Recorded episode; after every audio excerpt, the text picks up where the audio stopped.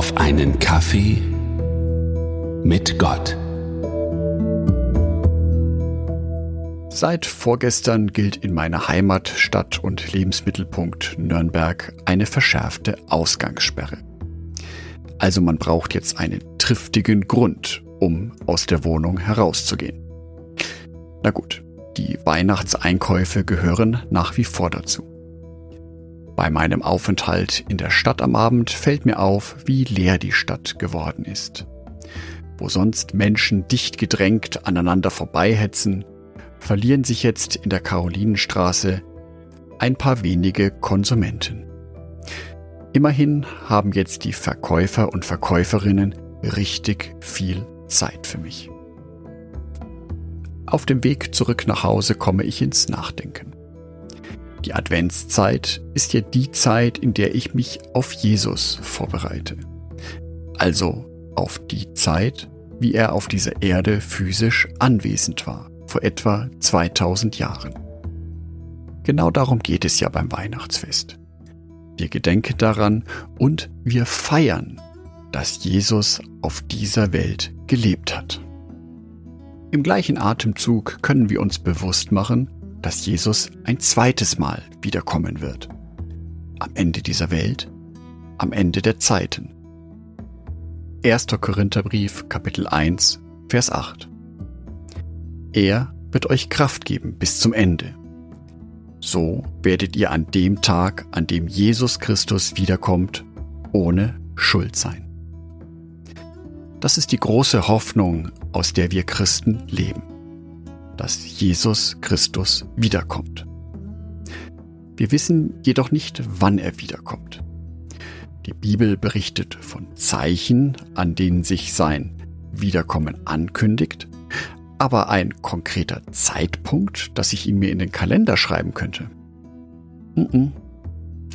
Da schreibt die Bibel nichts davon. Aufgrund der Prophetien im Alten Testament kann ich darauf vertrauen, dass Jesus Christus zu einem präzisen Zeitpunkt in der Menschheitsgeschichte auf dieser Welt erschienen ist. Und so kann ich auch darauf vertrauen, dass er zu einem weiteren präzisen Zeitpunkt der Menschheitsgeschichte sich neu zeigen wird.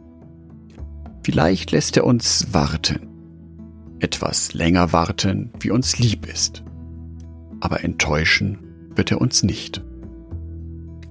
Das letzte Mal kam Jesus Christus nach Bethlehem zu uns Menschen. Er kam mit dem Auftrag, unsere Schuld auf sich zu nehmen und uns von dieser Schuld zu erlösen. Das hat er gemacht. Sein nächstes Kommen wird uns in das Himmelreich führen, in unsere Erlösung. Ja, und die Zeit dazwischen? Ich glaube, dass Jesus auch in dieser Zeit dazwischen da ist. Zum einen durch den Heiligen Geist. Zum zweiten kann er auch ganz persönlich in das Leben von jedem von uns eintreten.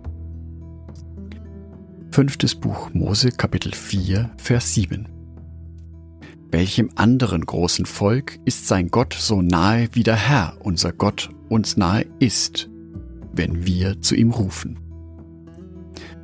Gott ist uns nahe.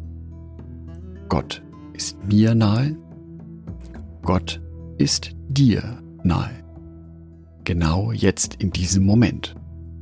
Und das unterscheidet Gott von allen anderen Göttern oder Götzen, die manchmal fernab sind von der Realität von uns Menschen.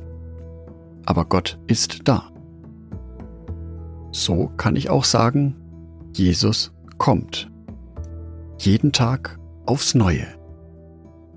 Er lässt uns nicht allein in den Prüfungen und Herausforderungen unseres Lebens.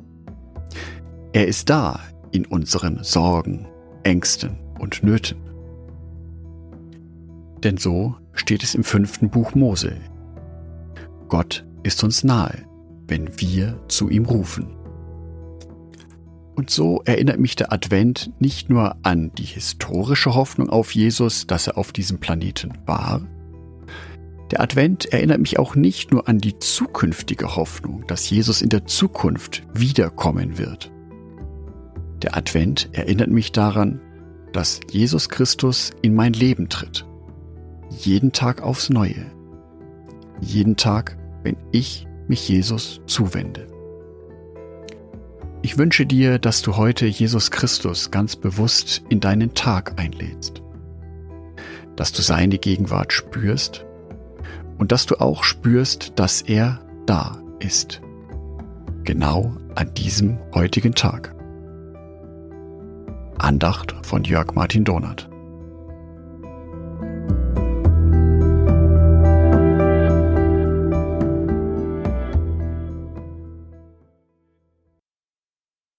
Ein herzliches Dankeschön an alle meine Patreons, die es mir ermöglichen, weiterhin den Podcast auf einen Kaffee mit Gott zu produzieren.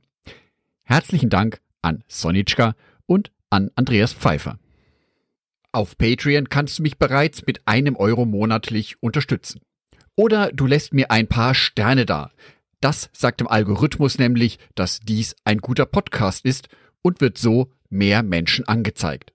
Vielen Dank schon vorab.